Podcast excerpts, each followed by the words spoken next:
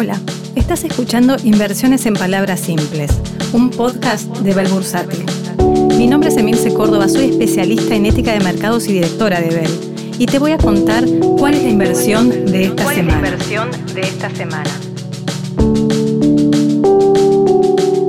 Pero veamos dónde estamos parados. La Argentina post elecciones. ¿Qué nos dejaron? A mi entender, más incertidumbre. ¿Qué tipo de presidente nos preside? ¿Y cuáles son los problemas que tenemos por delante que necesitamos ir resolviendo durante el verano? Más allá de festejos sí, festejos no, qué festeja cada uno, y si deberían o no festejar, creo que cada uno festeja sus propios objetivos y su propia expectativa, lo que necesitamos es soluciones. Nuestros dos puntos indiscutibles para resolver en el cortísimo plazo es Fondo Monetario Internacional, acuerdo sí, acuerdo no o acuerdo a medias, y el dólar. Venimos hablando hace un montón del dólar. Bueno, arranquemos por el Fondo Monetario Internacional. ¿Qué es lo que nos pide el fondo y qué es lo que nosotros podríamos hacer en el cortísimo plazo? Pongámosle número a todo esto. Las reservas que tenemos netas hasta el momento en el Banco Central son 6.200 millones de dólares. Y lo que le tenemos que pagar al fondo en diciembre son 1.964 millones, en enero 1.365 entre acuerdos externos, intereses, en febrero 594 millones, también entre el Club de París, intereses del fondo, y en marzo tenemos que estar pagando 1.900 millones al Club de París, 2.900 al Fondo Monetario y 77 millones de intereses en otros organismos. Total, 4.900 millones de dólares. Claro está que no tenemos estas reservas. Por lo tanto, es fundamental que aceleremos los procesos para poder tener un nuevo acuerdo con el fondo. Y veamos qué es lo que nos pide el fondo. Si nosotros solamente postergamos los vencimientos y hacemos un acuerdo, lo que nos pide el fondo es que revisemos el déficit fiscal y la emisión monetaria, que aumentemos las reservas internacionales y haya un plan para eliminar el gasto y, punto fundamental, la inflación. Estas son metas cuantitativas, pero si nosotros queremos lograr un acuerdo con el fondo que postergue los pagos, pero que también tenga facilidades extendidas, bueno, acá nos pide, además de estas metas cuantitativas que te nombré, el déficit fiscal, la emisión monetaria, las reservas internacionales, el plan para eliminar el cepo y la inflación, lo que nos pide también son reformas estructurales. Necesitamos reformas previsionales, fiscales, de crecimiento y laborales. ¿Te parece que podremos llegar en tiempo récord hasta marzo, que es donde tenemos que pagar la mayor cantidad de dólares de reservas que no tenemos, para poder tener un plan con reformas estructurales? Es probable que lo que lleguemos con el fondo es un acuerdo intermedio, que podamos ir postergando algunos vencimientos mientras vamos ganando tiempo para poder tener un plan con reformas estructurales y cuantitativas, que es lo que nos están pidiendo. Mientras tanto, lo que hacemos es lo que llamamos rollover de la deuda. Ante vencimientos, tratamos de posponerlos con el menor costo posible.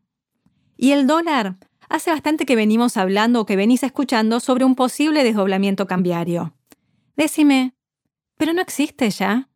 Lo que significa un desdoblamiento es que no tengas un único tipo de cambio oficial. Y la realidad es que hoy vos podés acceder al dólar oficial que te vende el MULC, que es el mercado libre y único de cambios, a través del BSRA?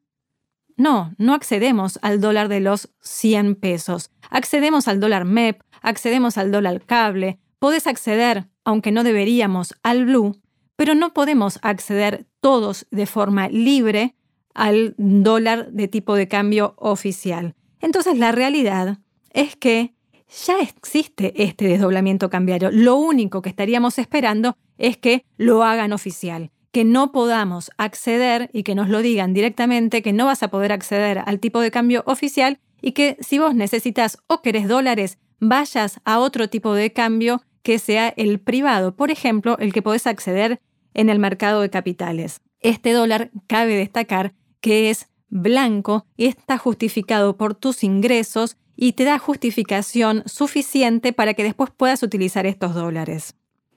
Y como siempre te cuento, somos inversores. A esto nos dedicamos y esto es lo que nos gusta hacer. Y tenemos que seguir invirtiendo con cualquiera de los escenarios. Y déjame decirte y contarte que tenemos una muy buena inversión en dólares en este momento. Como los mercados vienen bajando y la cotización de los títulos públicos también está en descenso cuando hablamos en dólares, entonces hoy te traigo el GD29 para que inviertas en este activo que está emitido por el gobierno nacional, emitido en moneda dólares, paga en dólares, su renta es en dólares y lo que tiene de especial el GD es que la ley es la extranjera. Eso te da una cobertura superior que una ley argentina. Su cotización también es levemente por encima de los de ley argentina, que estos son los AL. Pero la seguridad jurídica es mayor y para mí eso lo hace que lo puedas pagar unos puntitos más. Si vos estás comprando este papel, te estoy contando que es en dólares y que lo podés comprar en dólares. Si podés comprar este papel por debajo de los 40 dólares la lámina de 100 papeles, estarías invirtiendo a una tasa, a una TIR, de 20% en dólares. Es una buena tasa, ¿no?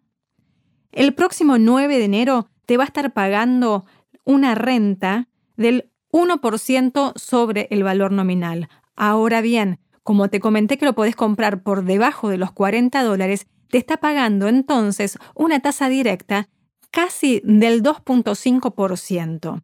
Y es tu primera renta.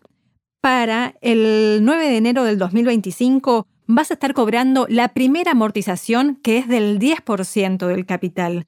Esto te lleva a que para el 2026, para el 10 de enero, querés decirle del 2026, vos vas a haber recuperado el 100% de tu inversión. De ahí en más es todo rentabilidad. Pero ¿Esta inversión es para vos? Yo te diría que sí. No importa cuál sea el perfil de riesgo que tengas como inversor. Porque lo que tiene es que está atado al dólar, su cotización también, porque también lo vas a poder vender en pesos si es que lo necesitaras, y la renta es lo suficientemente alta para que te sirva en cualquiera de los perfiles de inversor. Y así se nos fue este capítulo de hoy. Esto es todo por hoy. Mi nombre es Emilce Córdoba, soy especialista en ética de mercados y directora de Bell Bursátil. Seguinos en Spotify para recibir la mejor data financiera. Nos reencontramos la semana que viene. Éxitos y buenas inversiones.